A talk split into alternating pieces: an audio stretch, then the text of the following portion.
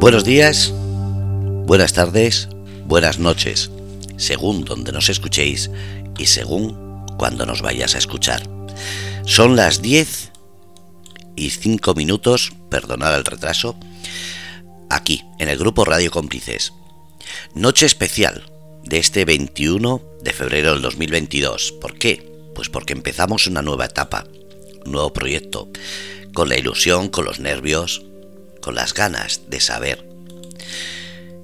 Ahora es el momento en el que, con naturalidad, con respeto, sin censura, hay que hablar de relaciones, de sexo y, cómo no, de tabúes.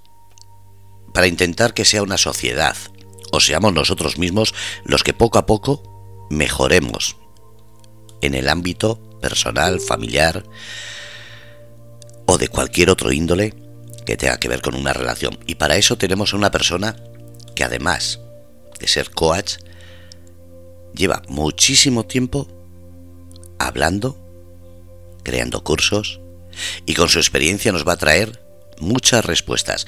Vamos a recibirla. Madu, buenas noches. Hola, hola, buenas noches. Bienvenida. Fernando. Bienvenida al Grupo Radio Cómplices. Gracias, gracias por recibirme con tanto cariño. Muy ilusionada, muy feliz. Vamos a, romper un poquito el hielo. ¿Quién es Madu? Muy bien, pues mira, Madu es una mujer apasionada que le encanta guiar, acompañar, ayudar a las personas. Eh, me encanta ver la magia que se produce en las relaciones. Soy una gran aprendiza de la vida, porque creo que aprendemos todos los días cuando vamos con una actitud abierta.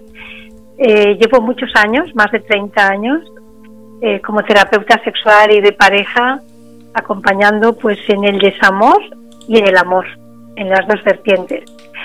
Eh, llevo grupos, como tú bien has dicho, pues hace ya, creo que son casi 2.000 mil grupos que he dirigido informaciones sobre sexualidad consciente y el mundo de las relaciones, que como he dicho me apasiona, porque creo que es que es algo tan hermoso, me siento muy afortunada de poder acompañar a las personas que de verdad quieren aprender, quieren crecer, quieren seguir investigando sobre ellos mismos, sobre las relaciones, porque venimos de una información muy muy limitada, muy castrante.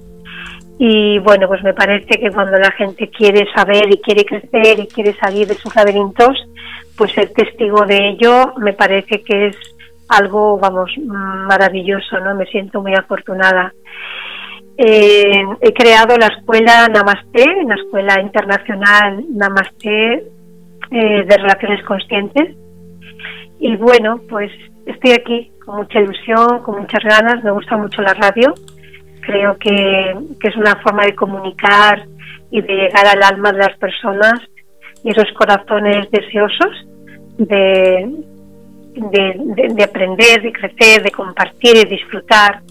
Mi objetivo en crear contigo este programa, que te doy las gracias Fernando, vamos muchísimo, por confiar en mí, por inspirarme con tu, con tu presencia, con tu acogida quiero crear contigo este espacio para la gente, para el mundo, ¿eh? porque somos, eh, has creado una radio que llega a muchos lugares del mundo y eso también es maravilloso. Eh, pues contribuir, contribuir, crear pues unas, unas noches, bueno, depende en qué país nos, nos estén escuchando, son distintas horas, pero bueno, momentos, vamos a llamarle momentos mágicos. Me hace mucha ilusión. Para mí la magia es algo que te puede acompañar en el día a día en función de cómo adoptes, desde qué actitud, ¿no? Vivirla. Y yo quiero crear magia aquí, en este programa que hoy damos comienzo, ¿no? Madu contigo en Escuela de Amor. Qué bonito. Y bueno, aquí estaremos todos los lunes, si Dios quiere, pues eso, contribuyendo a crear un programa menos, eh, con libertad, con respeto, como tú has dicho, por supuestísimo siempre, pero con muchas ganas de, ampliar horizontes, de abrir las miradas, de reconciliarnos con nuestra sexualidad, con nuestra forma de amar, eh, también acompañar. Hay momentos de pues de, de, desamor también, que también es parte de la vida, ¿no? Bueno, pues si con mi contribución podemos aliviar ese dolor o esa angustia, pues también creo que es magia también. Una magia que cada uno puede generar cuando realmente cree en el cambio y cree en nuevas posibilidades.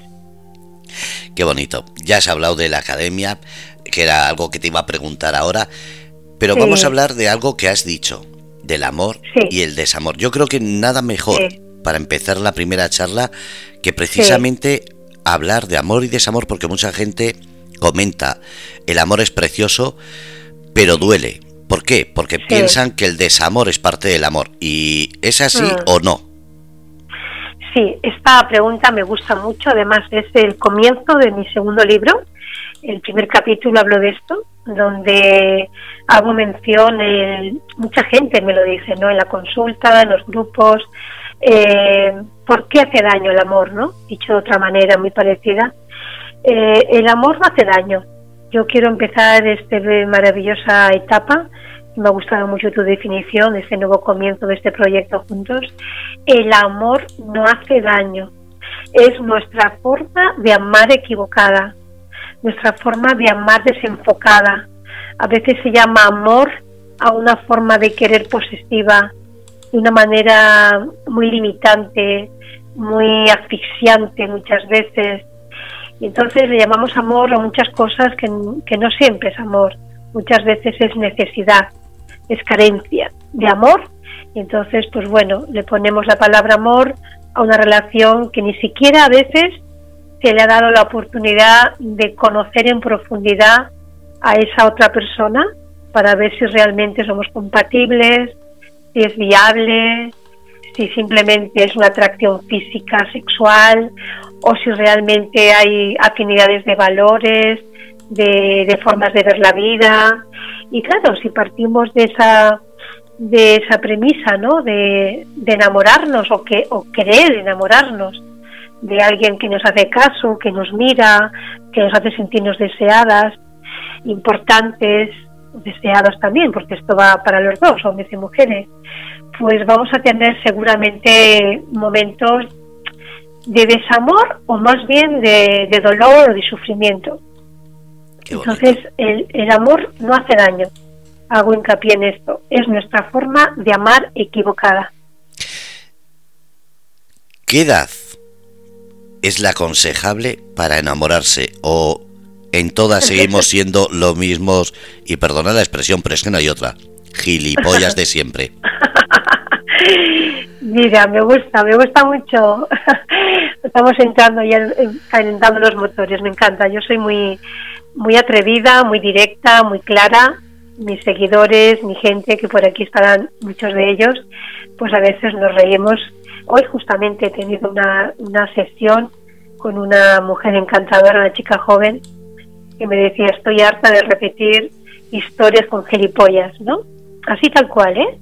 Y, entonces hemos empezado a ahondar en su proceso y decía es que ya no tengo ganas ni de salir a la calle no quiero no tengo ganas de conocer a nadie porque atraigo a las mismas eh, a los mismos perfiles de, de, personas no de hombres en este caso entonces mm, qué necesidad tenemos de enamorarnos yo pienso muchas o sea lo veo no pienso lo veo constantemente a veces uno se enamora no de la persona que tiene delante sino del ideal que tiene en su mente de lo que sería o querría que fuera esa persona.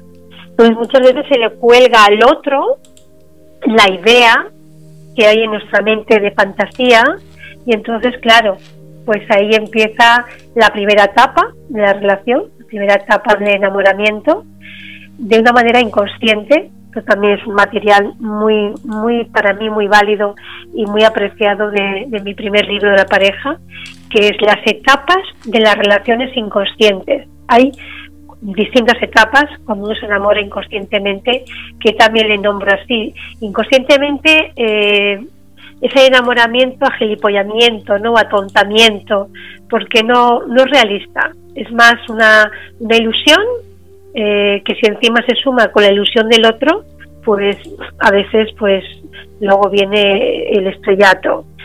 Y luego, pues claro, después del tiempo de cuatro o seis meses, depende. Hay gente muy cabezona, muy, muy persistente que puede durar ese enamoramiento, pues no sé, incluso nueve meses, un año incluso. Pero imagínate, un año viviendo un amor inconsciente, donde le vas colocando cada vez más fantasías y donde estás alejando cada vez más de la realidad de quien está contigo, quien tienes delante.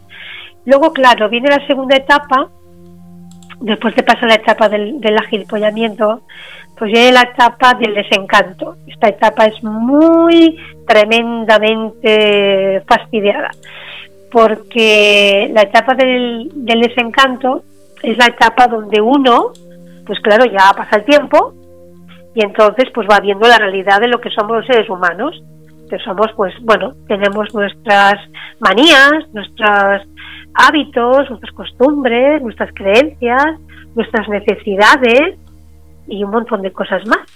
Y entonces, claro, en la etapa de la decepción, que es donde realmente empezamos a ver quién es el otro un poco, porque a veces el ver con quién estás, no sé si estás de acuerdo conmigo, pero yo lo veo en la consulta constantemente, después de 20 años, 15 años, 10 años, es que nunca imaginé que hiciera esto, es que nunca pensé que hiciera aquello, es que está desconocido, es que no lo conozco, Madu.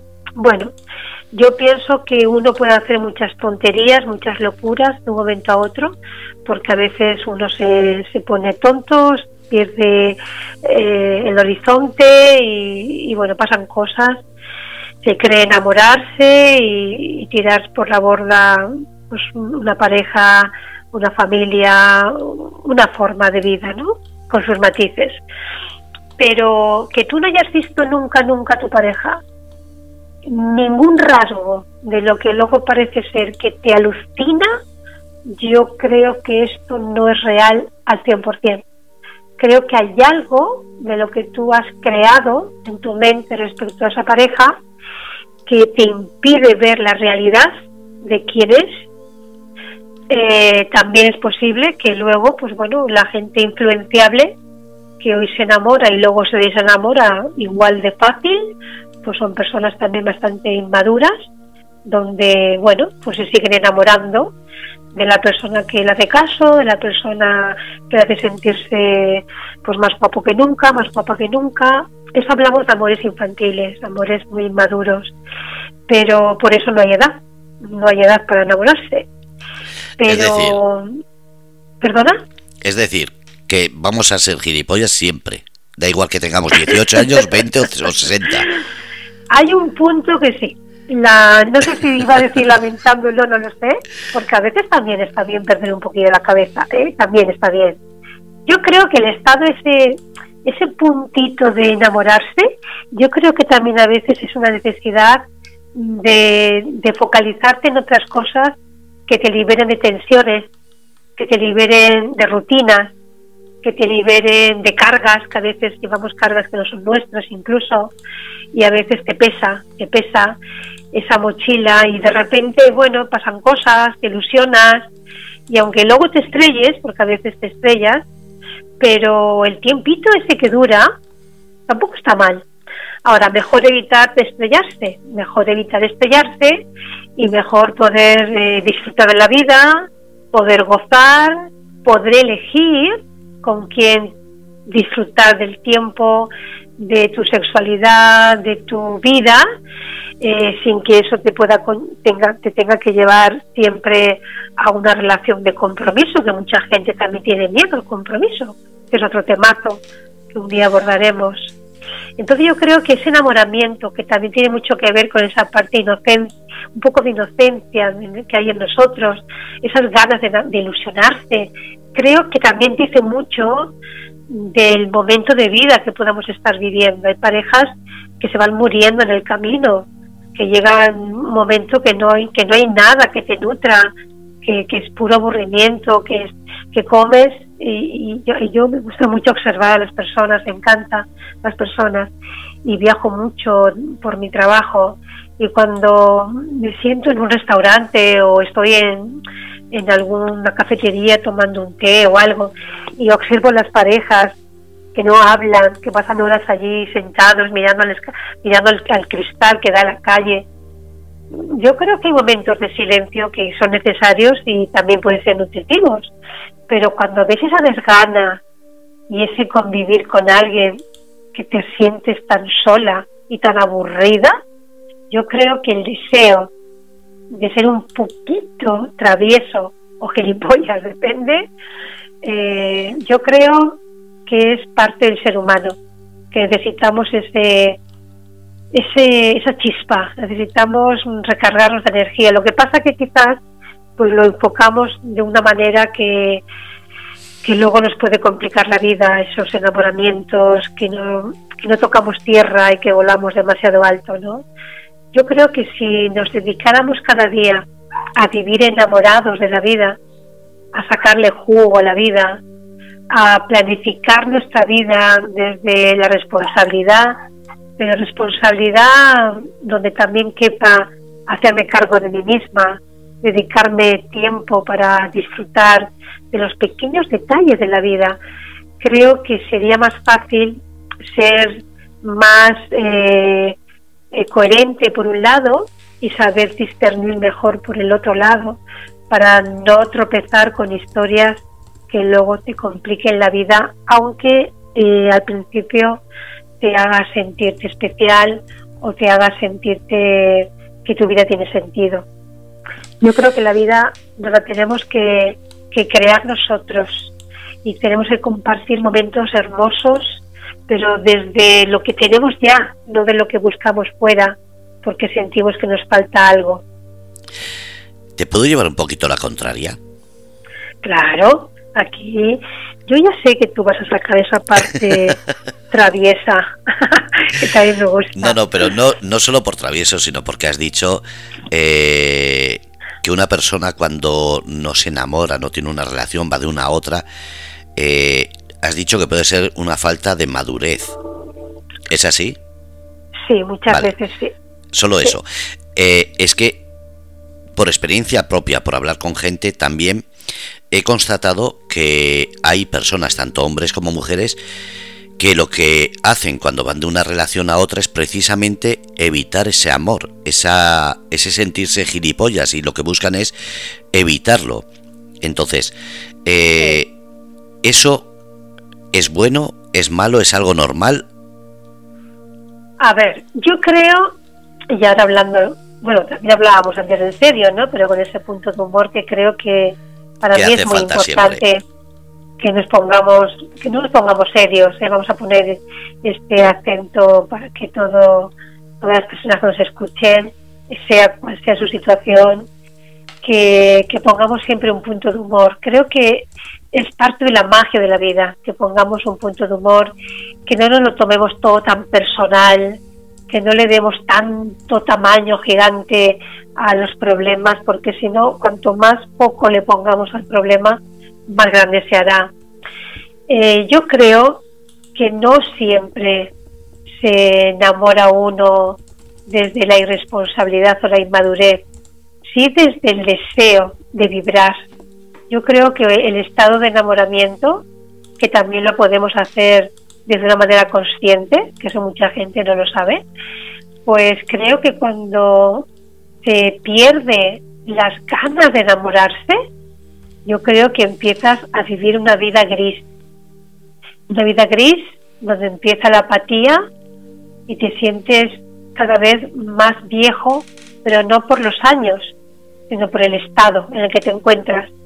Entonces yo creo que cuando tú vives en esa frecuencia que se produce cuando se enamora uno, pero no solamente de una persona, de la vida, de la vida de cada momento, de saborear cada momento, de abrirte a la vida, entonces estás en un estado receptivo. Y yo lo digo siempre, cuando vienen las parejas y vienen con problemas, pues bueno, de, de infidelidades, de desconfianzas, de temores. Yo creo que muchas veces eh, nos hemos traicionado tanto nosotros mismos que luego es difícil muchas veces evitar, no porque queramos hacer daño, no porque nadie quiera hacer daño a su pareja, yo no, yo no creo esto. creo que surge, que surge el deseo de vivir en la chispa, que surge el deseo de vivir sintiéndote vivo, porque a veces vives, pero vives muerto.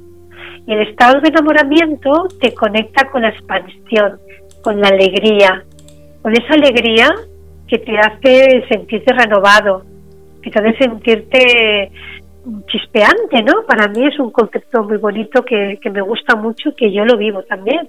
Entonces yo creo que, que, que ese estado de enamoramiento es un estado, por un lado, natural en el ser humano, el que lo deseemos, me refiero. Y yo creo, lo único es desde dónde. Si nos proponemos vivir en ese estado de enamoramiento, y erotismo, porque para mí van unidos, erotismo y no tiene que ver con el sexo siempre, sino la parte erótica de vivir con los sentidos. Yo creo que es hermoso, creo que le da, le da magia a la vida. ¿Eh? Yo, yo creo que está, yo por las mañanas suelo caminar muy tempranito, me gusta mm, caminar sobre una hora, hora y media, dos horas, y me voy muy temprano y yo me doy cuenta, ¿no? Me gusta mucho mirar a la gente. Y, esta mañana me he cruzado, como otros días, me he cruzado con un señor, llevaba dos perritos, y nos hemos saludado. Bueno, es mi manera. Yo cuando voy por el mundo siempre saludo, sonrío. Y es algo que esta mañana lo pensaba Fernando. Yo digo, simplemente esa mirada esa sonrisa, que ha sido nada, cruzada, ¿no? Una, una sonrisa y una mirada cruzada, a mí me ha movido la energía, me ha movido algo agradable dentro de mí. He dicho, qué hombre más agradable, qué, qué, mirada más bonita, ¿no? Yo creo que hay tantas formas de enamorarnos. Lo otro es obsesionarte. Lo otro es eh, no tener eh, la capacidad o la posibilidad de discernir de, de, dónde te enamoras, eh, qué pasa contigo cuando te enamoras. Yo veo mucha gente que se pasa la vida queriendo seducir, queriendo enamorar, pero cuando sucede se escapan, porque por otro lado tienen miedo a sentir ese amor, tienen miedo a sentir esas, esa energía tan chispeante dentro. Entonces, mm, eso hace, hace, hace que pensar, hay mucho miedo a sentirte vivo, ¿eh? Parece una tontería esto, pero hay una contradicción dentro del ser humano por un lado, tenemos miedo a morir, tenemos miedo a enfermar, tenemos miedo a morir. Pero por otro lado, retamos a la vida de tantas maneras, ¿no? Pero por otro lado, estamos esperando ese amor que nos haga sentirnos vivos y, con un sentido de, pues eso, de, de, ilusión, de amor, de pasión. Pero ¿cuántas personas, cuántas veces llega esa posibilidad de vivir esto y uno echa a correr porque en el fondo le asusta el amor. Puede ser también provocado por los lastres, lo hemos hablado aquí más de una vez. No es lo mismo tener 20 años, que nos recuperamos más o menos rápido. A partir de cierta edad, los lastres son eh, normalmente infidelidades, eh, el deseo por otra persona, no la falta de amor, sino el deseo por otra persona, después el encaprichamiento porque alguien te ha dicho guapo o guapa y de repente te piensas que eres lo mejor del mundo y te va a ir todo muy bien y, te encaprichas y... Yo creo que no es falta de, de, enamoramiento ni ganas, ni, sino simplemente que confundimos los términos. Igual me equivoco, pero creo que, que, muchas veces nos pasa eso. Sí, sí, yo lo que veo mucho, y esto es en edades avanzadas también, jóvenes y más avanzadas, que, esto lo veo, ¿eh? lo veo constantemente eh, en personas que, que conocen a alguien y a los 15 días ya son pareja. Me dicen, mano, te quiero presentar a mi pareja. Y digo, pero si hace nada no tienes pareja. Dice, sí, pero ahora tengo pareja. Y digo, vamos a ver, pareja, la pareja se, se, se crea, ¿no? El amor se crea. No conozco a alguien y de repente amo a esa persona, me puedo enamorar, ¿de qué me enamoro? sé, volviendo al tema o el ejemplo, ¿no? Que se me ocurre como podría haber dicho cualquier otro tema. El, el tema de este ejemplo que he contado en esta mañana. Eso me pasa muchas veces, porque yo veo la sonrisa, me encanta la gente que sonríe, me encanta la gente vital, me encanta la gente con chispa, ¿no? Pero una cosa es que sepas lo que te provoca esa sensación agradable de que te cruzas una mirada o que estás tomando un café y hay alguien, pues bueno, que te mira y tú miras, pues eso lo ves que te mira, ¿no? Porque tú también le miras y te dejas que esa energía se mueva y se expanda por todo tu ser y de ahí allá, como me pasó una vez en una fiesta que me invitaron, que, que de repente de, de, no conocer a nadie, de ver a una persona a la otra parte de un escenario que había de música y que se acerque cuando me marchara del recinto y me diera un papelito con un teléfono y me dijera llámame, eso me lo, eso me ha pasado a mí, pero también me lo han contado algunas personas cosas parecidas. Eso es bonito, pues puede ser bonito. Si la persona encima es guapa, pues es bonito. Pero ¿qué hago con ese teléfono? ¿Le llamo? ¿Me río? Digo, mira, qué gracia, ¿no? Le gustó a este chico o a este hombre o a esta mujer. Oye, qué bonito. Y eso sí que te da un movimiento de energía. Eso yo creo que hay que reconocerlo, ¿no? Pero después lo que yo haga con ese papelito y con ese teléfono depende de mí. Entonces, cuando yo hablo de, de esa parte más madura nuestra, en el sentido de, como tú también has dicho, si yo he vivido en mi vida tropiezos que inevitablemente, pues a través de los años vivimos experiencias, pues a veces preciosas y otras veces pues menos preciosas y algunas muy dolorosas. Vivimos experiencias que nos han dejado huella, que este es el gran tema, ¿no? De las huellas y las heridas que generan las huellas no resueltas con el tiempo. Y yo esto no lo resuelvo y me sigo enamorando del primero que me dice que estoy guapísima y que soy una mujer especial, pues entonces seguramente que me va a volver a poder a pasar. Me va a volver fácilmente. Eh, la posibilidad está de que pase, seguro. Entonces, yo creo que hay que diferenciar, como tú dices, para mí, eh, algo que marca una diferencia. Que nos guste gustar, creo que es humano. Que nos guste ser deseados, creo que es natural.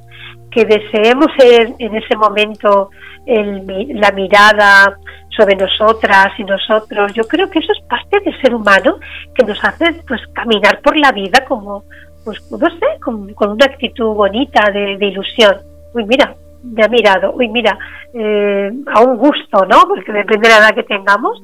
Yo creo que eso no tiene caducidad.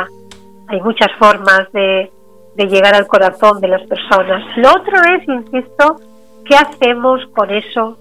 Y también al contrario, Fernando. Si no ocurre, ¿eh? hay personas que están en el otro extremo. Yo ya no gusto a mis años, ya no se fijan en mí, porque ya no es lo de antes, bueno, esto, esto es otro tema. O sea, o por exceso o por defecto. Ni por exceso ni por defecto tendríamos que permitir que en nuestra vida se rompa esa magia de estar vivos y de ponerle chispa y de sacarle partido a las cosas que la que la vida nos puede ir o nos puede dar o nos puede brindar en cada momento, siempre con discernimiento, porque claro, cada decisión que tomo tiene consecuencias. Cada palabra que expreso tiene consecuencias. Y cada mirada también puede tener consecuencias. Pero también para adentro y para afuera.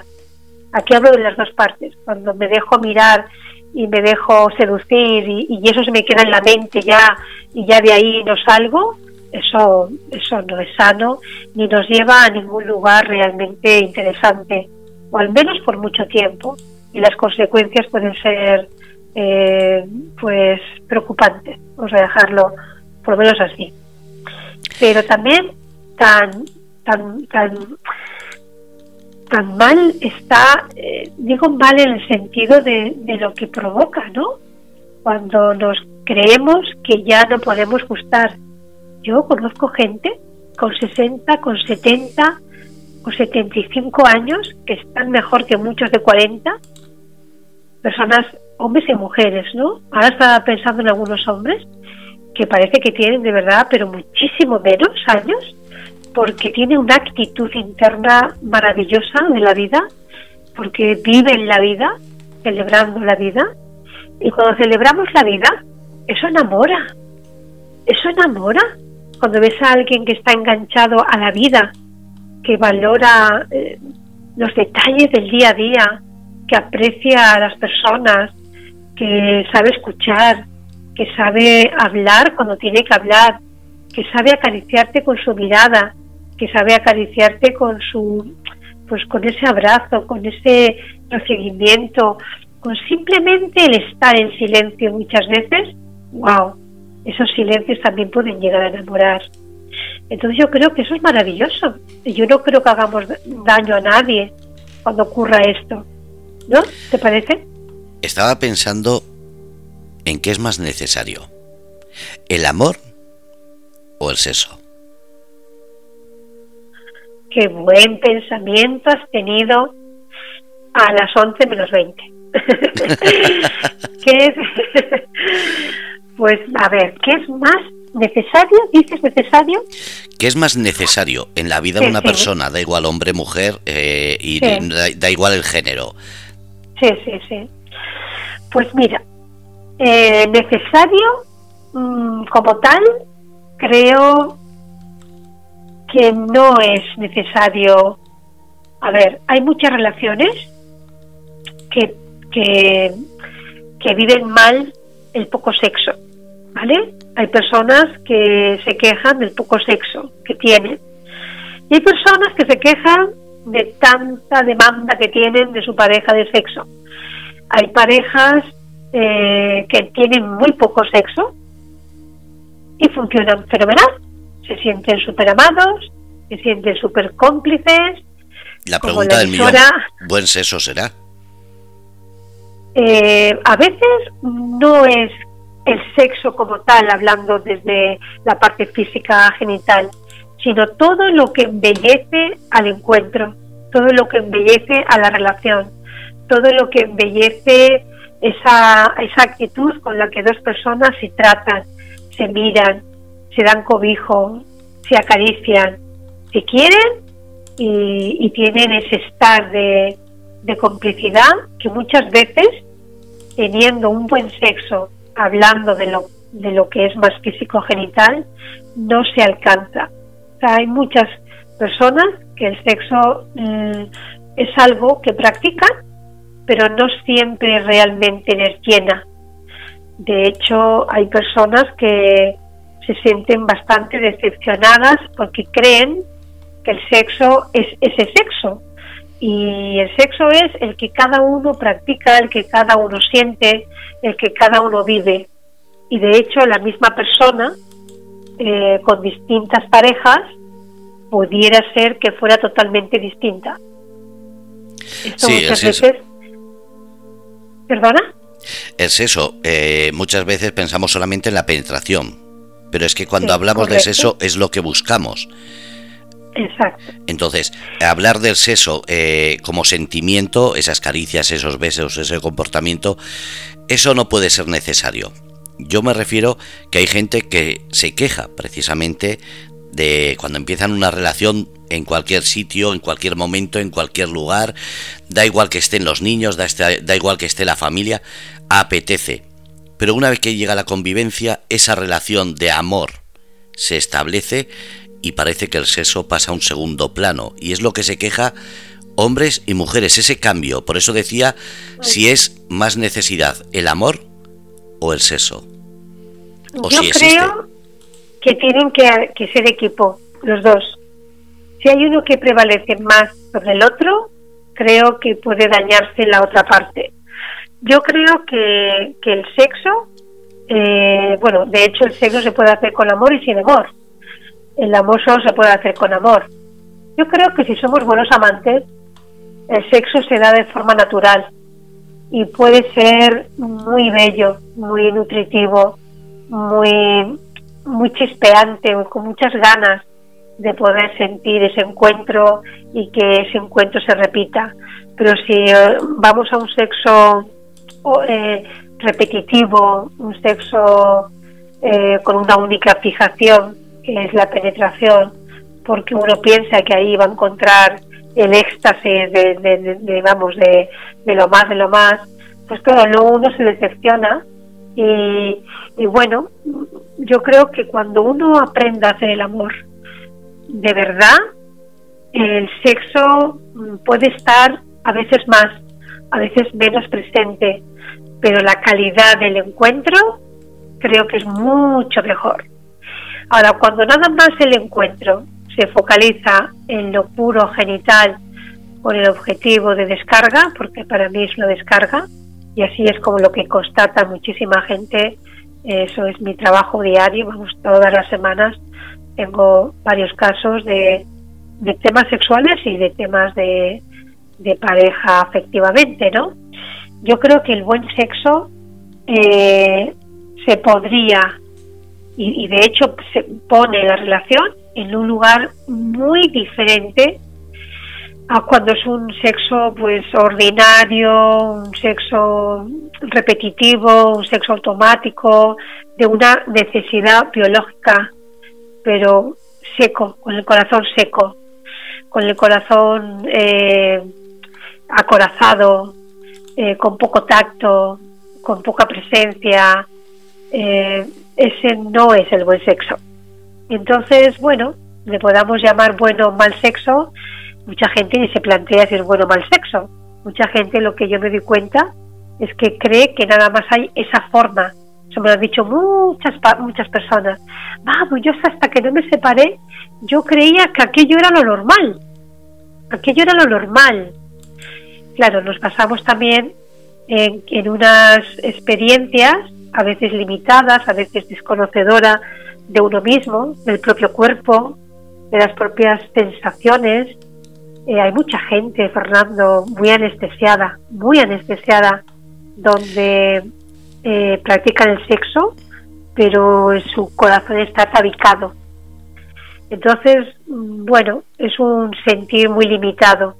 Por eso la calidad de esa sexualidad, pues poco a poco va dejando va dejando malas impresiones, aunque lo practiquen, ¿eh? O sea, yo si atiendo casos, muchos de ellos son, estoy cansada, estoy aburrida, estoy aburrido, eh, su demanda me agobia, su demanda me lleva pues a momentos de malestar, porque a veces desaparezco, a veces no existo. Eso es muy triste. Eso creo que hay que ser muy ciego y muy sordo para no querer ver que lo que no funciona no es que la otra persona tenga más o menos ganas, sino que hay motivos que a veces pues no se plantean porque quizás eh, ninguna de las dos partes le han dado eh, una importancia a tratar.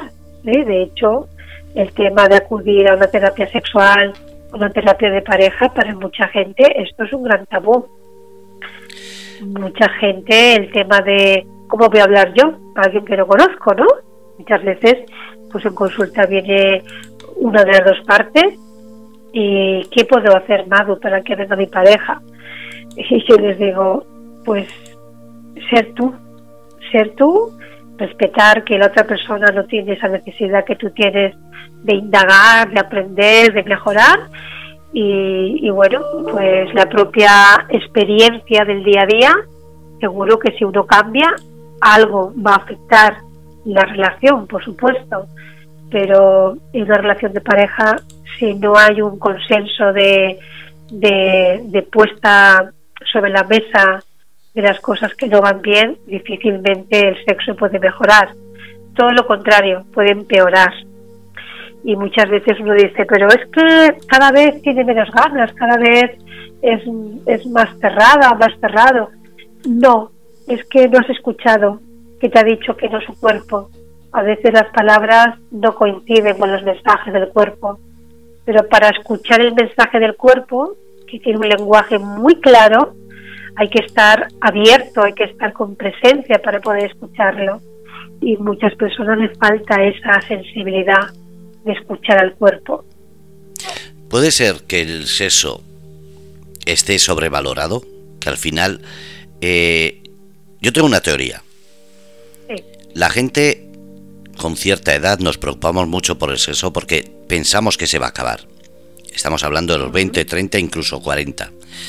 A partir de los 40 cogemos y nos fijamos más en la experiencia que nos da la, cama, hablando claro.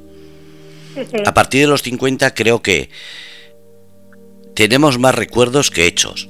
Y entonces lo sobrevaloramos. Pensamos que para una vez que lo hacemos vamos a ser mm, casi como una película, que va a ser todo, todo lindo, todo bonito y no nos gusta creer la realidad. Entonces yo creo que en ese sentido sobrevaloramos más el recuerdo que los hechos en sí.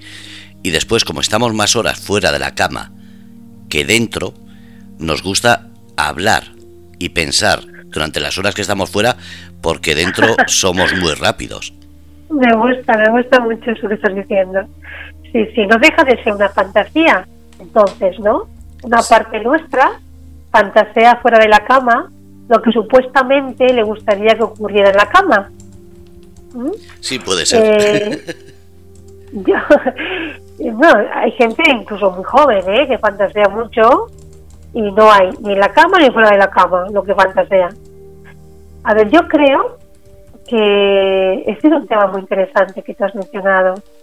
Yo creo que la sobrevaloración se le da porque en su mente, en la mente de esas personitas, hay también una creencia de que como el sexo se reduce a, la pura genitalidad, entonces supuestamente para muchas mentes eh, con creencias de que con el paso del tiempo eh, esto se va a acabar, pues se provoca una ansiedad brutal, Fernando. O sea, yo he conocido casos con una obsesión por el tiempo que se va pasando muy deprisa y que cada vez voy a tener menos posibilidades de disfrutar de esto. Eso es una obsesión. Es una obsesión. Una obsesión que te, que, te puede llegar a amargar la vida. La historia es que tendríamos que desenfocar. Aquí hay varias partes. Una, el sexo es importante, Sí, es una parte nuestra, claro que sí. Es súper importante. Todos somos sexuales. Desde que nacemos hasta que morimos. Somos personas sexuales. Ahora, la forma, la intensidad, el deseo y las necesidades sexuales son distintas en cada persona. Por eso vivir en pareja y querer y desear y esperar incluso exigir que tu pareja coincida con tu ritmo, con tus necesidades, con tu forma, con tu intensidad, o todo lo contrario, ¿eh? porque aquí pecamos de las, dos, de las dos cosas, pues entonces esto es un gran error que va matando la relación de pareja, va matando la unión y el sexo se puede convertir en el gran enemigo porque es el que al final provoca la distancia, el malestar o el conflicto. Pero esto es una obsesión.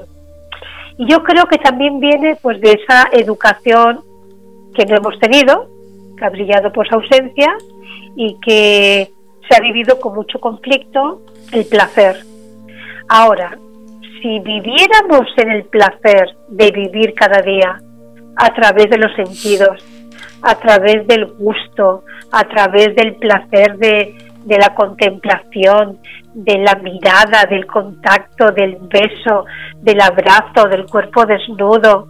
Yo siempre digo, cuando vienen las parejas con problemas sexuales, yo a veces les pregunto, a ver, cuéntame, ¿cómo duermes tú? Cuéntame. Porque a veces me dices, que no sé, no tengo ganas, Madu, no sé qué me pasa. Y yo les digo, a ver, cuéntame, ¿cómo, cómo te acuestas? Eh, ¿Te acuestas con pijama, con camisón? Esto seguro que alguna persona que nos escuche eso le dará risa. Pero yo le pongo ese punto siempre de humor, pero eso es algo muy serio. Y muchísima gente, no te puedes imaginar, yo creo que un porcentaje altísimo, yo diría que el 95, 99 incluso, me atrevería a poner ese alto porcentaje, que me dicen, ah, es que soy muy friolera, es que yo duermo con pijama, y tu pareja, ay, también duerme con pijama. Y él digo, vamos a ver, ¿cómo que tenemos problemas sexuales? ¿Cómo que tenemos problemas del deseo? Si te acuestas con el pijama y con calcetines y con sujetador a veces y con ropa interior, vamos a ver. Y él les digo, ¿sabéis para qué, para qué existe el pijama? El pijama existe para quitarlo. La función del pijama es para quitarlo. ¿Y qué estoy diciendo? El juego, falta el juego. Fernando, falta la chispa, falta las ganas de, pues eso, de jugar, pero no de jugar de una manera que, que vaya condicionada para acabar en el sexo como tal, sino poner en tu vida cada día chispa, esa chispa de, por lo que te decía antes, ¿no? De ese, de ese beso robado, de ese, de ese no sé, de, ese apretón del culo, de decir, ¡ay, mi hombre, ¿no? ¡Qué culo tiene más guay! Eh, yo veo parejas jóvenes, Fernando, que entran a casa y parece que, que entran a casa sus padres.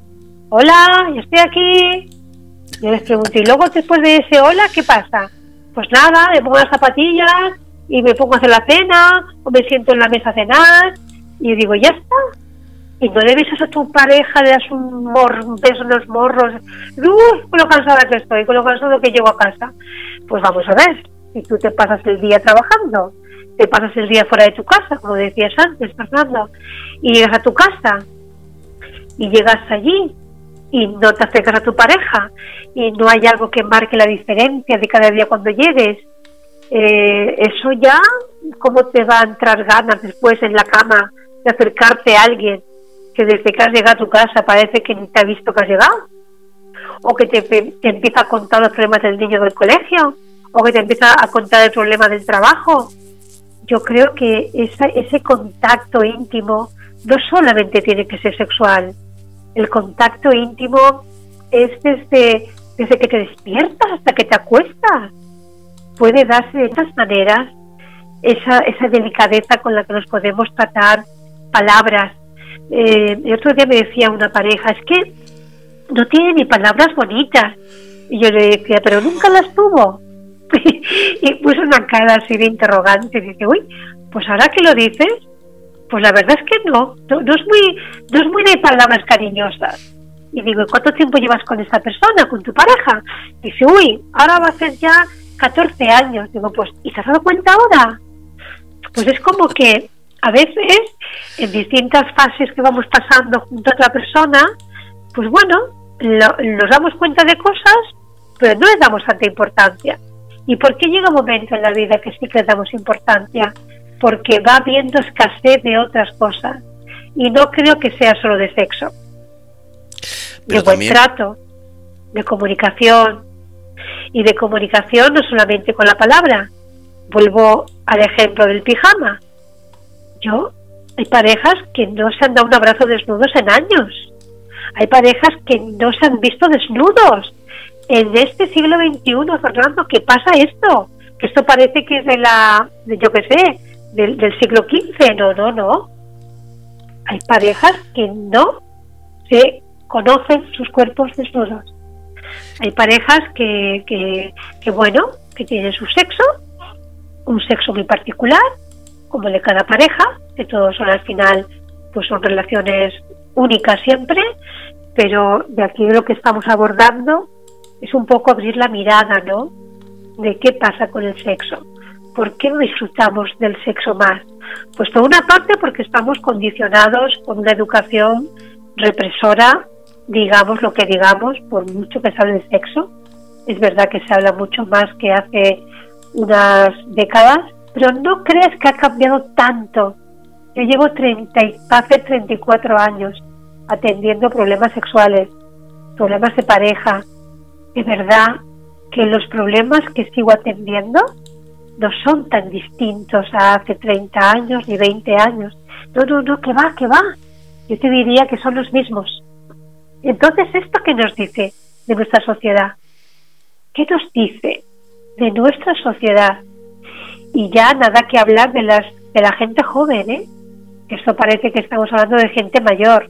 No, no, no, gente joven que le interesa poco el sexo.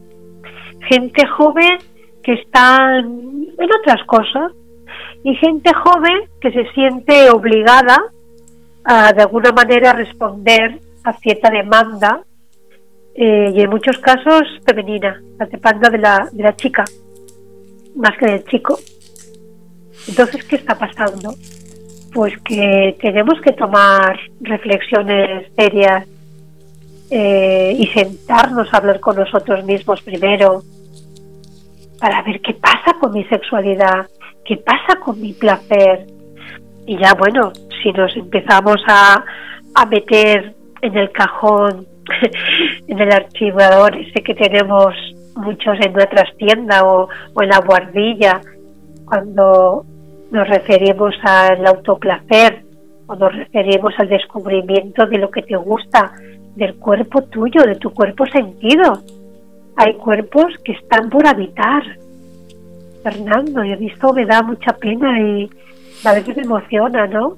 Personas que tienen el corazón cerrado, sus genitales eh, acorazados, su garganta cerrada también, porque además son distintos conductos que están alineados con la misma energía. Si hay bloqueo sexual, es muy probable que hay bloqueo en la garganta. Eh, son como nudos emocionales que se quedan ahí bloqueados. Entonces, hay muchas personas que viven con su cuerpo, pero no habitan el cuerpo. Están desconectadísimas de su cuerpo desconectadísimas de su cuerpo es convertirte en un robot. Si tu cuerpo no lo sientes, cuando yo les pregunto a algunas personas, cuéntame, ¿qué te gusta? ¿Cómo te gusta hacerte el amor? ¿Cómo te gusta acariciarte? Hay gente que se pone roja. Eh, ¿Por qué? Porque hay una carga ahí muy, muy potente, cultural, educacional, religiosa, lo que le estoy diciendo, Dios mío. Entonces, vamos a las relaciones de pareja con un desconocimiento del propio cuerpo brutal, pero brutal. Y bueno, pues al final las relaciones sexuales se convierten en una rutina, en una obligación también para mucha gente. Para mucha gente se convierte el sexo en una obligación. Y todo aquello que se convierte en obligación pierde magia, pierde deseo y pierde, pierde fuerza. ¿Crees que, eh, mira, antes de preguntar, me dicen en el chat, cuando hablas de gente joven, ¿qué edades hablas? Dice, porque yo tengo 41 y me considero joven, y otras personas con 50 se consideran muy joven. Sí, sí, sí, muy buena pregunta. Pues jóvenes de 25, 26 años.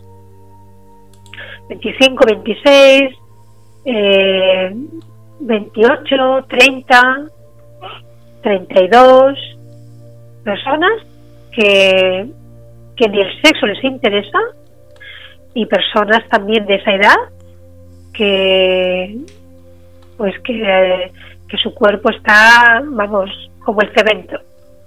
Porque hay unos bloqueos brutales que muchos tienen que ver con creencias brutales negativas sobre el sexo y otras veces pues eh, el cuerpo se ha quedado paralizado por pues bueno por, por un, mal uso del cuerpo relacionando el cuerpo y el, y el sexo.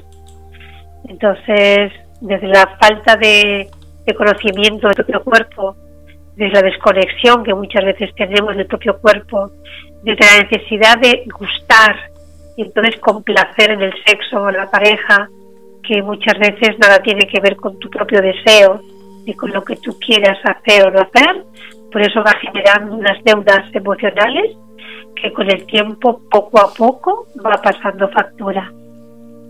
Sí, sí, sí gente, gente joven, gente joven que, que tiene esos bloqueos y además te lo dicen abiertamente, porque a veces viene porque la pareja es el que tiene el problema y viene la persona que quiere que ese problema se solucione y, bueno, la persona que tiene el problema no siempre reconoce que tiene un problema, que este es el gran problema, no reconocer que hay algo que no va bien en tu vida. Porque tú puedes tener más menos apetencia sexual, más o menos necesidad sexual. Eso es muy personal Pero claro, cuando vas tan descompasada con tu pareja, cuando hay demanda y no se, no se puede corresponder, cuando te sientes sometido a cumplir la expectativa del otro, pues esto va generando cada vez pues, más conflicto dentro y fuera de la persona. He tenido muchos casos que uno viene porque quiere arreglar la poca apetencia para complacer a la pareja, el poco deseo. Pero yo les pregunto, ¿pero tú qué quieres para ti? Yo para mí estoy bien, Madu. Yo no necesito exacta, eh, específicamente eh, el sexo como mi pareja, exactamente como ella lo quiere o él, ¿no? Y bueno, partiendo de ahí, pues indagamos, indagamos, y es cierto que hay personas que no tienen esa necesidad, pero claro, si se une con una, con una persona que sí que le gusta el sexo y disfruta el sexo y no tiene problemas, pues esa relación de pareja se va a resentir. Se va a resentir porque muchas veces el que viene un poco obligado, entre comillas, a solucionar su problema, que ni siquiera lo identifica como tal, pues se genera ahí resentimientos. Es diferente cuando uno dice, oye, pues mira, yo no soy muy sexual, pero me gustaría eh, ser un poco más como tú. O mira, me gustaría eh, cambiar esta parte de mí un poquito. Eh, vamos a probar, vamos a ver si, bueno, ¿por qué no aprender? ¿Por qué no que nos guíen a alguien? ¿Por qué no, bueno, conocer, explorar, desarrollar esa parte nuestra y ahí cambia la película? Porque vienen los dos con ganas que son las personas que vienen muchas veces a, terapia, a consulta, pero también a los grupos. Y es algo bonito. Las parejas que vienen con esa actitud abierta a conocer, a aprender, aunque piensen que, que para ellos está bien así, pero se hacen cómplices de su pareja y vienen juntos. Bueno, yo he sido testigo de experiencias preciosas eh, de parejas que no tenían relaciones sexuales en muchos años, en muchos años, y otras relaciones de pareja que han tenido relaciones esporádicas muy de tarde en tarde y vivir una vida bastante agradable y satisfactoria excepto de su parte sexual que no, no bueno no la tenían activada y después de, un tratamiento después de unas sesiones y de, unas prácticas que poco a poco hemos ido haciendo juntos en la consulta he sido testigo de cómo han podido cambiar su vida y cómo han podido incluso la persona que tenía menos ganas, menos apetito sexual, pues convertirse, vamos, en una persona eh, muy sexual, porque ha descubierto algo precioso que no se había permitido hasta entonces. Y eso precioso relacionado con el sexo tiene que ver con el cuerpo y tiene que ver con también con la ternura, con el cariño, con la alegría, con una actitud de, alegría, con una actitud de, disponibilidad a, caminar juntos, a hacernos cómplices del disfrute de la vida.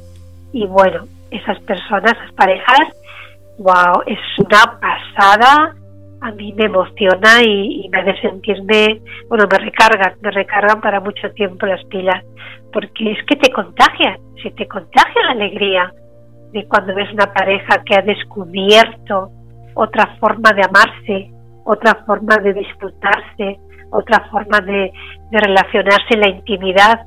Cuando eso se da, esa intimidad no solamente es en la cama, como decías antes, Fernando. Cuando uno llega a, ese, a esa apertura de la que estoy nombrando, es una apertura eh, fuera y dentro de la cama. Si es solamente en la cama, seguiríamos cojos, ¿eh? si hablamos de una pareja, seguiríamos cojos, seguiríamos eh, viviendo como dos realidades diferentes, como dos, dos segmentos distintos. Ahora, cuando esa apertura ese placer de vivir se da en el día a día, pues es la pareja que en el ascensor eh, se dan un beso y, llega el ascensor a la planta que han, que han marcado y, se, y el ascensor continúa porque se han dado cuenta. Es esa persona que, que, que tiene ese humor a flor de piel, esa paciencia, ese cariño, esa tolerancia, y wow, eso enamora. Y eso abre, abre los centros energéticos que tenemos, que somos más que un cuerpo físico, somos también cuerpos un cuerpo energético. Y entonces la sexualidad, wow, se convierte en algo maravilloso. Hablamos de amor, hablamos de sexo, hablamos de relaciones, pero ¿qué pasa y vuelvo a lo mismo, con esa gente que quiere sexo esporádico, no quiere ataduras, no quiere... Eh, y no me refiero solamente a sexo, me refiero a, a personas que salen simplemente por... Mm, iba a decir intentar ligar, pero no, es simplemente son zalameros o, o personas que le gusta hablar con la gente, son personas coquetas, tanto hombres como mujeres que le gusta sentirse deseados, deseables, pero no buscan nada más. Eso eh, cada día hay más, porque tienen miedo a una relación, sea por lastre, sea por comodidad, porque viven solos, sea por lo que sea. ¿Eso es una tendencia? ¿Eso es pasajero? ¿O hay mucha más gente a la que creemos así cada día? Pues yo creo que somos las personas, somos sociales, necesitamos relacionarnos desde muchos ámbitos, desde muchas maneras y formas diferentes y como has dicho tú y también he dicho antes, coincidimos, en esa necesidad yo creo que la tenemos todos, ¿eh? digámoslo o no, se, ha reconocido o no, de sentirnos mirados, sentirnos deseados y sentirnos importantes en ese momento, aunque sea eh, ese momento, ¿vale? Importante me refiero en ese en esa situación, ¿ves? Importante porque alguien me ve y alguien me desea o alguien simplemente le caigo bien y, me, sonríe y, algo se mueve dentro de mí. Yo creo que hay, un, hay muchas cosas aquí que podríamos contemplar. una, una de ellas que ya has mencionado, hay gente que quiere nada más esto, que es pues el acercarse, el seducir, el, el juego, ¿no? El flicteo. Y bueno, tienen bastante con esto. Hacen se toman una copa, mueven un poco el cuerpo, bailan un poco si les gusta bailar y tienen bastante. Es un juego, ¿vale? Hoy, hoy he ligado, pero no me he ido a la cama con nadie, ¿no? Yo creo que es un nivel de ligar. Luego está la persona que, que disfruta saliendo, que disfruta escuchando música, que disfruta yendo a un evento determinado. Y en ese, en ese lugar pues puede coincidir con personas que también son afines por, por diferentes eh, aspectos y también pues puede acabar en una conversación, puede acabar eh, en, un, en un compartir de un momento y es agradable y eso pues creo que también nos gusta a todos, encontrar esa magia en distintos lugares parece que nos hace sentirnos como más vivos. Y yo creo que eso a mí me parece que es bonito y creo que es necesario incluso, ¿vale? Y luego está la persona que además sí que desea tener sexo que además de todo eso sí que desea tener sexo. Y bueno, yo pienso que como personas adultas, que teníamos que ser, no lo somos, pues tendríamos que crecer un poco más.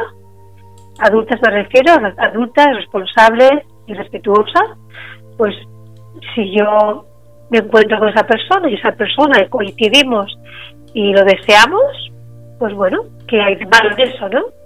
Ahora, si mi vida se, se basa únicamente eh, en ese poderme permitir sentirme algo vivo a través de lo sexual y solamente lo sexual y me acuesto con quien sea y cada semana si se puede eh, pues como que se, se, convierte en un hábito también ¿no?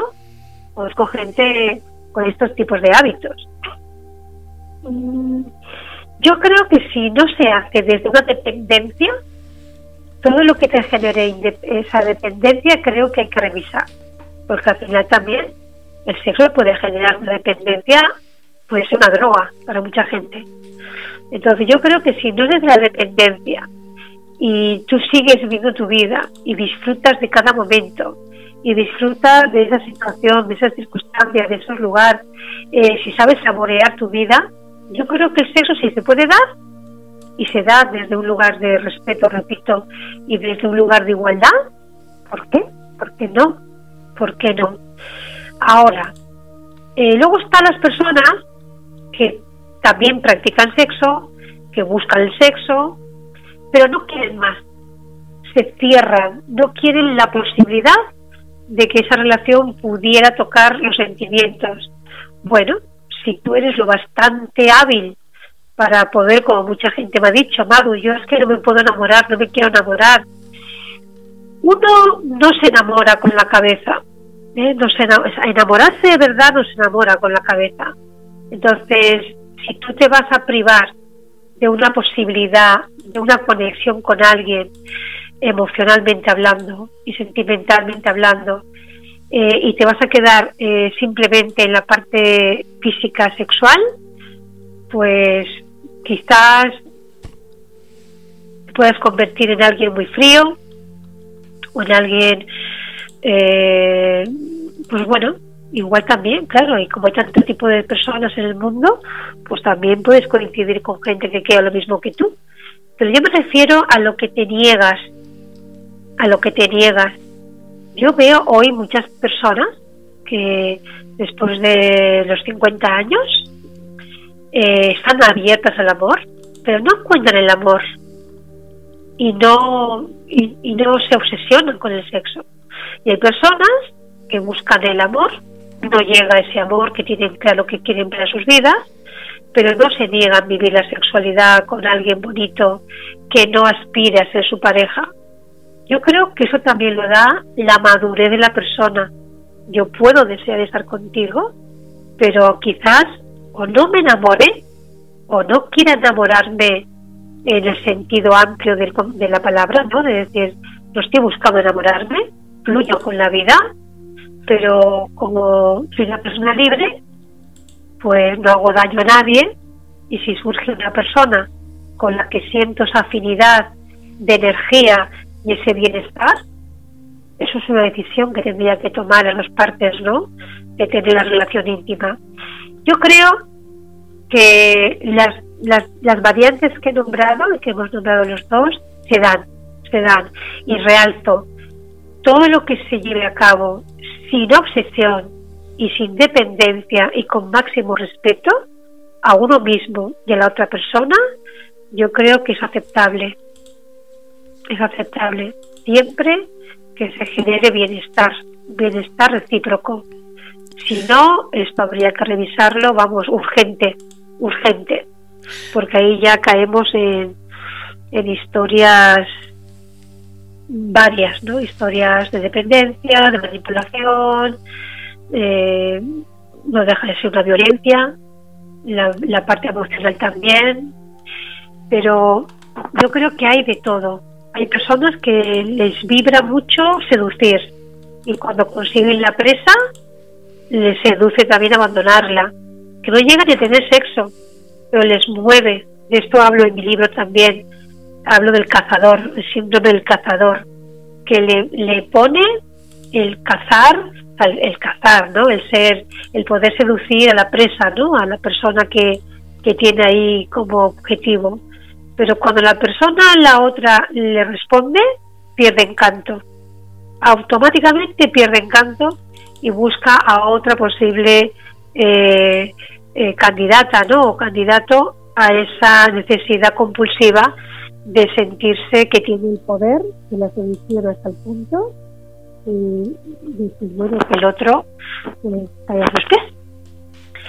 Pero hablando de relaciones, perdona, sí, dime Fernando. Dice en el chat eh, Estrella, eh, dice, a ver, que se ha movido, después de muchas decepciones es difícil abrirse a alguien. Y vuelvo a esos lastres, a esas a esos problemas que acarreamos todos los que tenemos ya cierta edad o que tenemos ciertas experiencias. Nos da más miedo eh, el volver a empezar o cuando volvemos a empezar se le pone una fecha de caducidad porque ya estamos pensando, a ver, esto va a terminar, lo que no sé es cómo ni por qué, pero sé que va a terminar.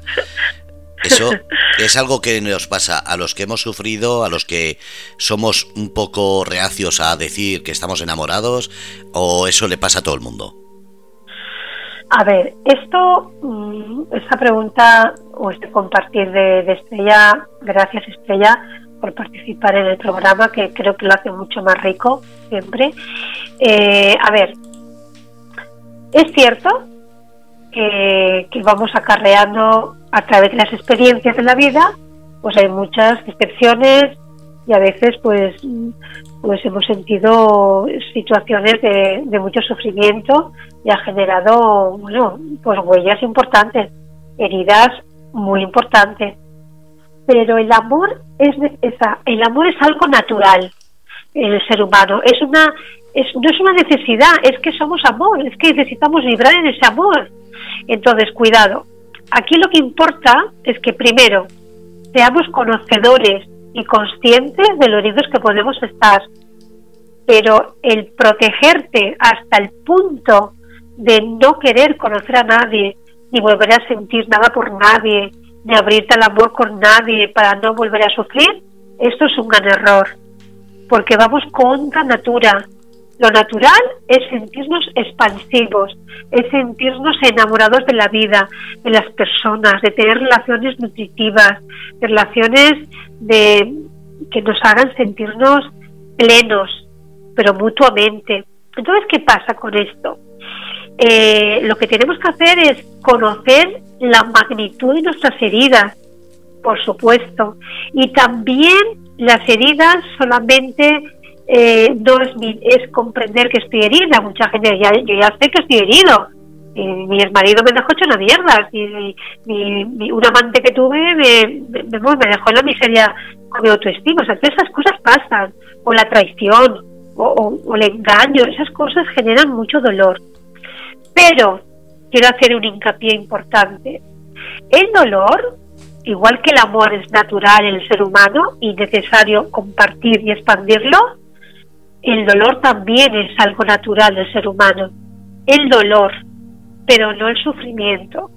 El sufrimiento es lo que nos indica, es el gran indicador de que vamos en contradirección, que nos estamos empeñando en lo que no es, nos estamos empeñando en lo que no toca, que estamos empeñando en lo que la vida nos dice que no es por ahí. Pero yo, por hábito de pensamiento, por hábito de costumbre, por creencias limitantes, me empeño y me empeño y le llamo amor a lo que no es amor y me empeño en que mi pareja cambie, me empeño en que me quiera y me empeño y me empeño y me empeño y me empeño. Ahí hay sufrimiento asegurado. Entonces, una cosa es que estemos heridos, por supuesto, que hay muchas heridas en nuestras experiencias de vida, pero las heridas se mantienen porque no lo hemos resuelto, no hemos todavía dado o hemos podido encontrar la causa de esa herida y sanarla, que es lo que nos lleva a evolucionar.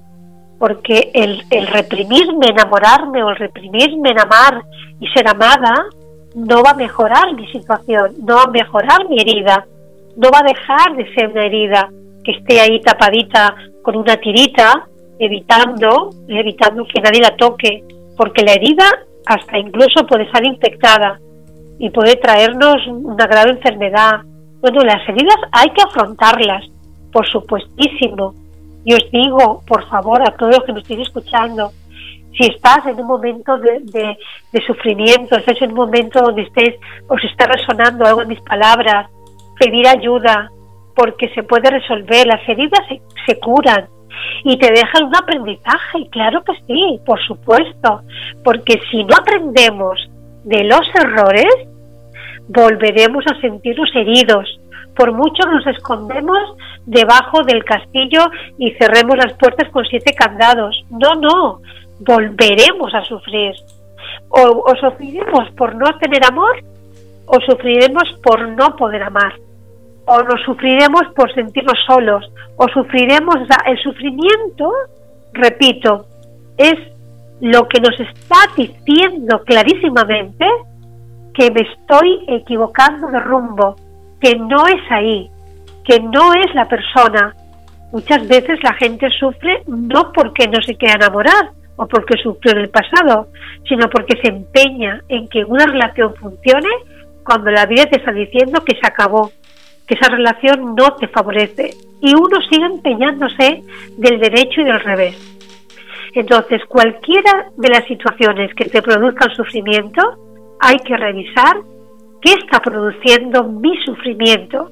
Y el sufrimiento suele darse por querer eh, aceptar lo inaceptable, por negociar con lo innegociable, por permitir lo que no se debe permitir nunca, como la, como pues la humillación, la violencia, el maltrato, la indiferencia.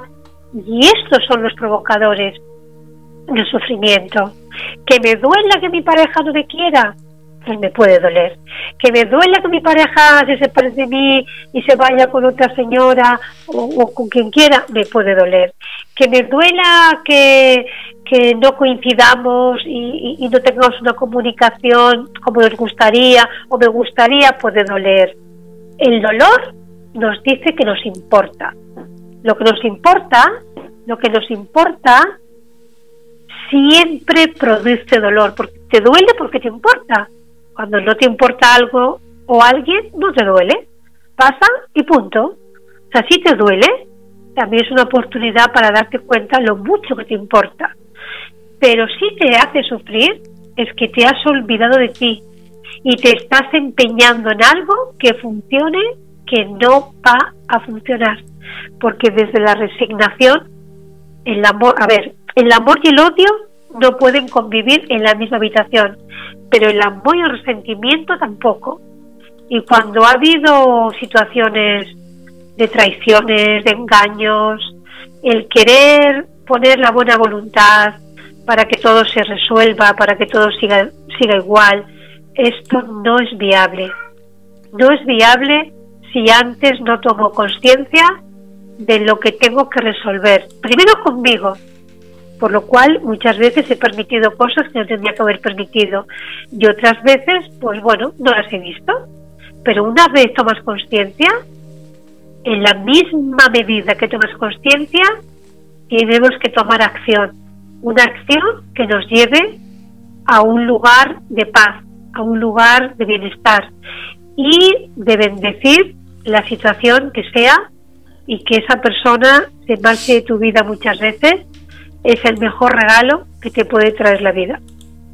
Pero muchas veces nuestra parte, eh, pues eso, carente de amor, carente de autoamor, pues se fija, se fija eh, fuera y no se, no se contempla lo que está pasando dentro y al final pues vives una vida muy lejos de lo que tú desearías y al final piensas lo que, como hemos empezado el programa, que el amor hace daño, que el amor duele, y no, vuelvo a repetirlo, no, el amor ni duele ni hace daño. ¿Qué se supera más? Una noche... ¿Qué se puede superar o qué se supera más? ¿Una noche de la que te arrepientes? ¿Un amor del que te arrepientes? Una noche que se supera más pronto, has dicho. sí, que, o que es más fácil de superar. Una noche eh, en la que has hecho una barbaridad, da igual que sea. Eh, todos sabemos lo que puede pasar una noche. Eh, o un amor. Una noche, sin ninguna duda. Una noche. Lo digo porque hay gente que hemos comentado, estaban comentando en el chat, que hay gente que se enamora y se desenamora muy fácil. Entonces, ¿Cómo hacen ellos que los demás no saben? ¿Hay algún truco? el truco es que no se enamoran, simplemente fantasean, idealizan un amor. Eh, si es el que provoca enamorar al otro, pues bueno, es un es un lo que antes se decía un Don Juan, ¿no? Tiene esa facilidad de enamorar, tiene esa ese magnetismo y bueno, eh, desde esa actitud eh, de, capacidad de enamorar al otro, pues también se siente él, pues, o ella eh, chispeante, que digo yo, ¿no? Se siente como importante, y, pero no se, no se enamora, es, es un personaje. Entonces, la gente que se enamora y se desenamora tan rápido no se enamora. La gente que se enamora de verdad eh, no se puede, no, no es tan fácil enamorarse, no, no, que va. Ya quisiera mucha gente, o creo que todos nos ha pasado en algún momento de la vida, ¿no? O al menos lo hemos pensado, o lo hemos dicho, expresado. Ya me gustaría a mí no haberme enamorado de esta persona, ¿no? No sé si eh, te ha pasado a ti alguna vez. Yo creo que nos ha pasado lo niego, a todos, Lo ¿no? niego y lo niego. Pues sí, a mí sí que me ha pasado decir, jolines, ¿por qué me he tenido que enamorar de esta persona? A mí me hubiera gustado no enamorarme, no lo puedo evitar, porque es que te enamoras y, te enamoras. Ahora, el que se enamora y se desenamora rápidamente es, eh, es un personaje que además como lo entrenan bastante bien, pues entonces no tiene problema. O sea, cuanto más se entrena algo, pues más fácil, ¿no? Es de llevar a cabo. No, el que se desenamora fácilmente es, es un teatro. No, no, ahí no. Fantasía es una fantasía, pero no, no, ahí no se enamora. Igual que también te puedes enamorar de alguien que no se enamore de ti.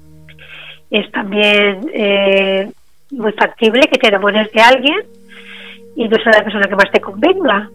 Y desde tu capacidad de poder verlo, si lo ves, pues puedes enamorarte y también decidir separarte, decidir no ir más lejos, decidir eh, no implicarte más porque sabes que vas a sufrir.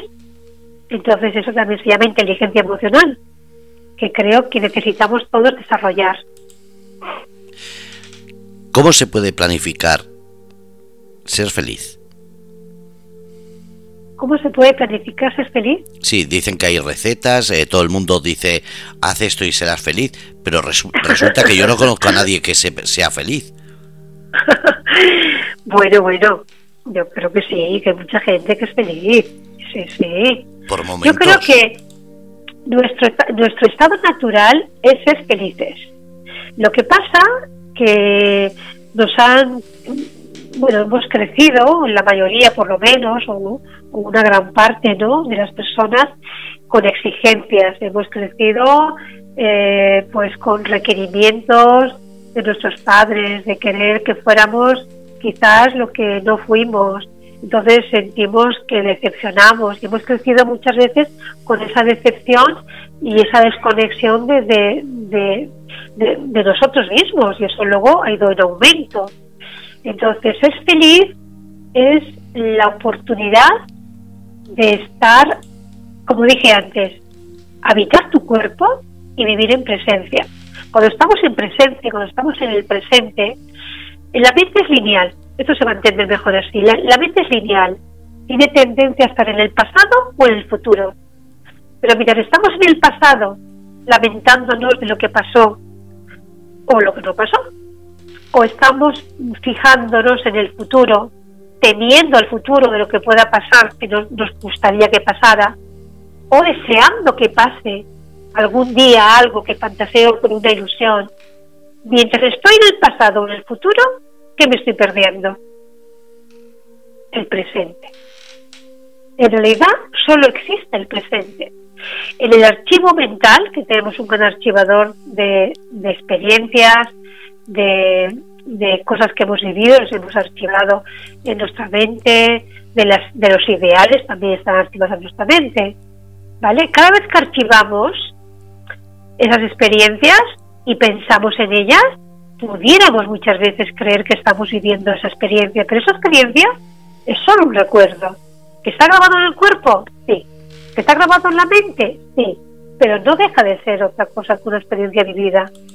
Ahora, cuando vivo en el presente, cuando estoy aquí y ahora, aterrizada en mi cuerpo, aterrizada en este momento aquí con vosotros, aquí en este, en este programa, conectada a, a tu escucha, conectada a tus palabras, conectada a mi sentir. Todo lo que estoy diciendo está provocando en mí unos sentires, está provocando en mí unas emociones. Y el que me escucha, pues también, las suyas, ¿no? Cuando estamos ahí en esa presencia, en ese mismo momento, es muy difícil no sentirnos bien, sea lo que sea, sea lo que esté pasando. Digo bien en el sentido de estar aquí, arraigado.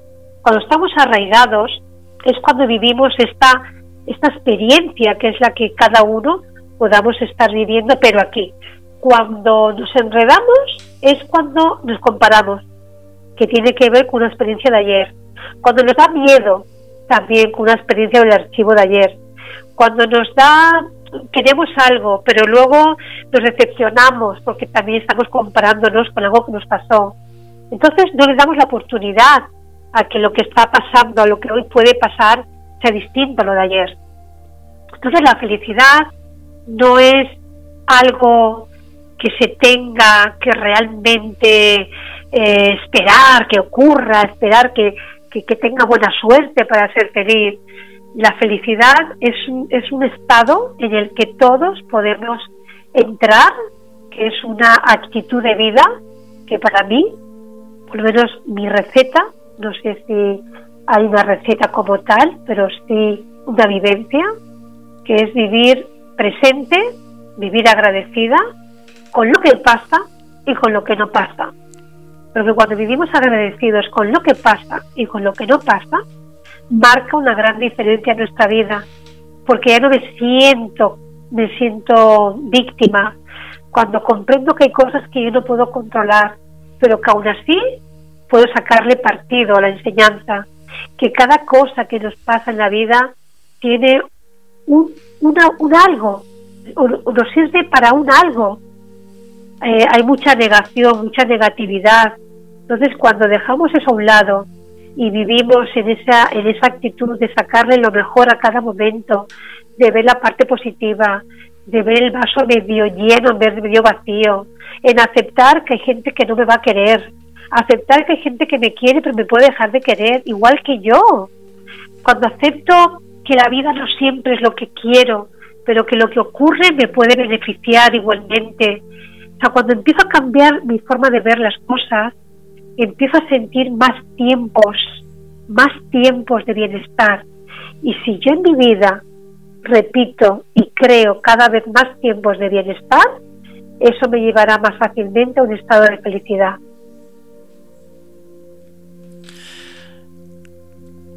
¿Te has dado cuenta que llevamos hora y media hablando? Madre mía, hemos parado, ¿eh? qué capacidad. No, es que, bueno, parece que nos han dado cuerda, ¿verdad? y yo cuando empiezo me embalo y tampoco paro. Sí, será porque nos apasiona lo que estamos hablando, lo que estamos haciendo, ¿verdad? Suelen decir lo que gusta se pasa rápido. Eh, es verdad. Dile a los oyentes cómo pueden encontrarte en las redes o cómo pueden, si quieren una charla privada contigo, cómo pueden hacerlo.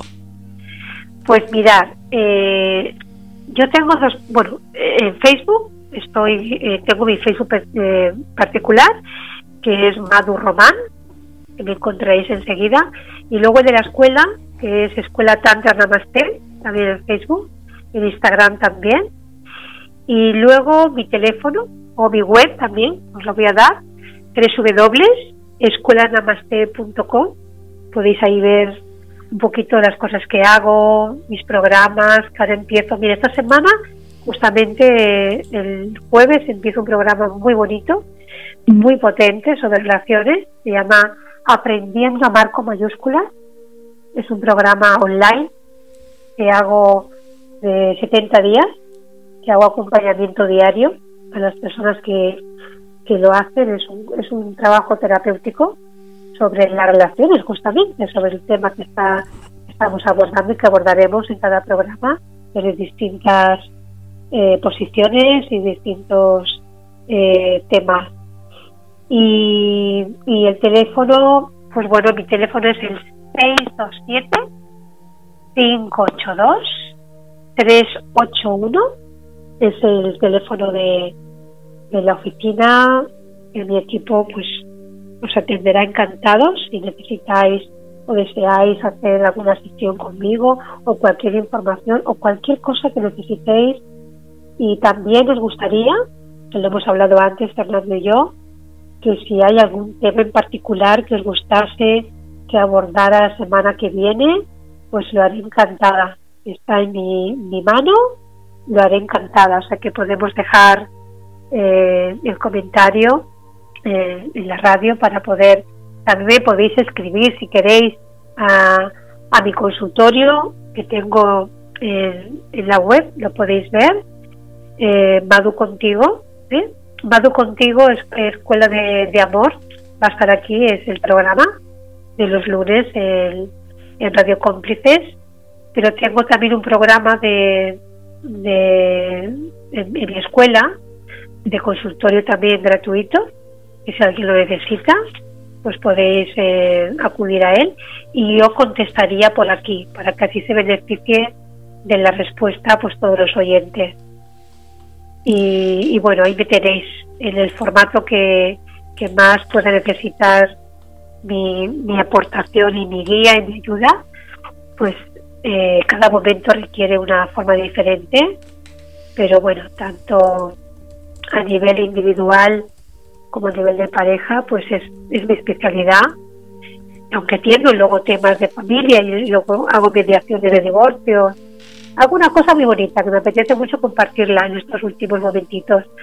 Hace ya tiempo, igual que acompaño parejas en problemas de atendiendo sus crisis, acompañándoles a superarlas, eh, y también a nivel individual, por supuesto, personas que vienen con sus distintos problemas, eh, también he atendido a parejas que se quieren separar y es algo que me gusta mucho. Personas que, que se dan cuenta que, que bueno, que, que se acabó eh, ese, esa ese deseo de seguir juntas, pero no se quieren hacer daño. Y entonces, pues vienen y me piden apoyo para poderse separar sin hacerse, sin hacerse daño. Y eso me parece un gesto de amor tan bonito, ¿no te parece, Fernando? Totalmente. A mí me lo parece. El que te puedas separar de tu pareja y que pides apoyo a un mediador, en este caso, ¿no? Una terapeuta mediadora, para que hagamos las cosas bien y no nos hagamos daño, a mí me parece, bueno, a mí me emociona, a veces me, bueno, yo soy muy sentimental y, y me, me, me emociono, ¿no? Con el sufrimiento de las personas y también con sus progresos. Y, bueno, me parece muy bonito.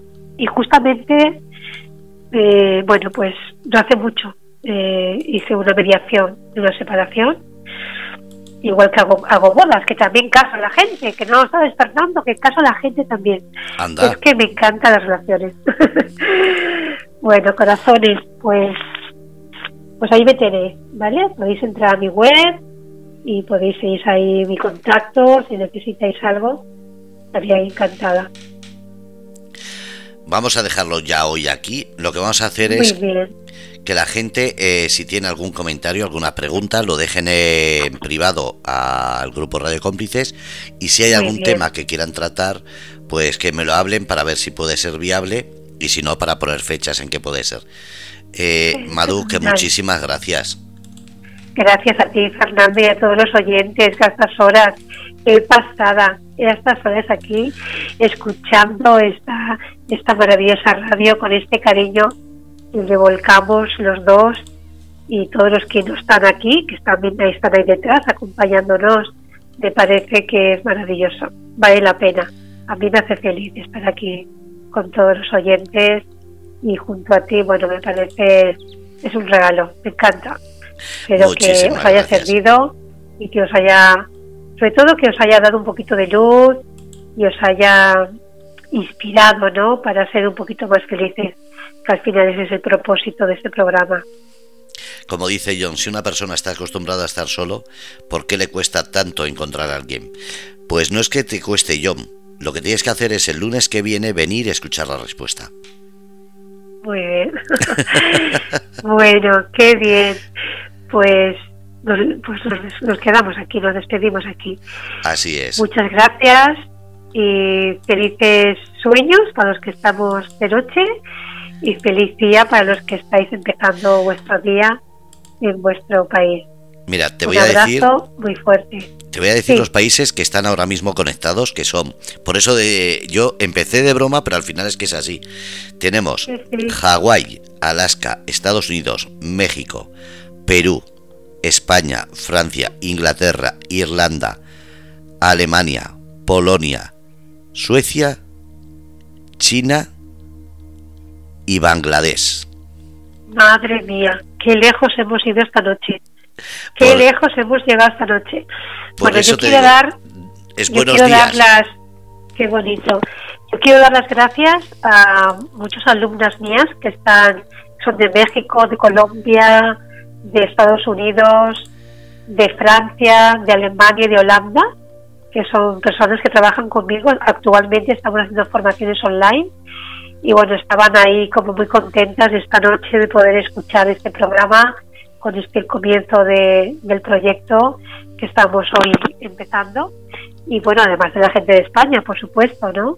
Pero que, me, que me- bueno, que, que gracias por, por seguir también este programa ahora y, y que bueno, gracias a todos, a todos, a todos. Bueno, Fernando, que descanses Igualmente, que muchísimas gracias. a ti, a ti siempre. Un abrazo para todos, un abrazo. Hasta luego. Adiós. Bueno, pues Hasta, es, lu- hasta el lunes, hasta el lunes próximo. Así es. Eso es lo que iba a decir. Estáis escuchando en el grupo Radio Cómplices Madú contigo todos los lunes a las 10 de la noche aquí. Ya sabéis, estés en cualquier parte del mundo, lo puedes escuchar después el programa en diferido a través de iVoox, Spotify y las plataformas Instagram, Telegram, Twitter, eh, etcétera. Gracias a todos, buenos días, buenas tardes, buenas noches, desde el grupo Radio Cómplices, Madú contigo.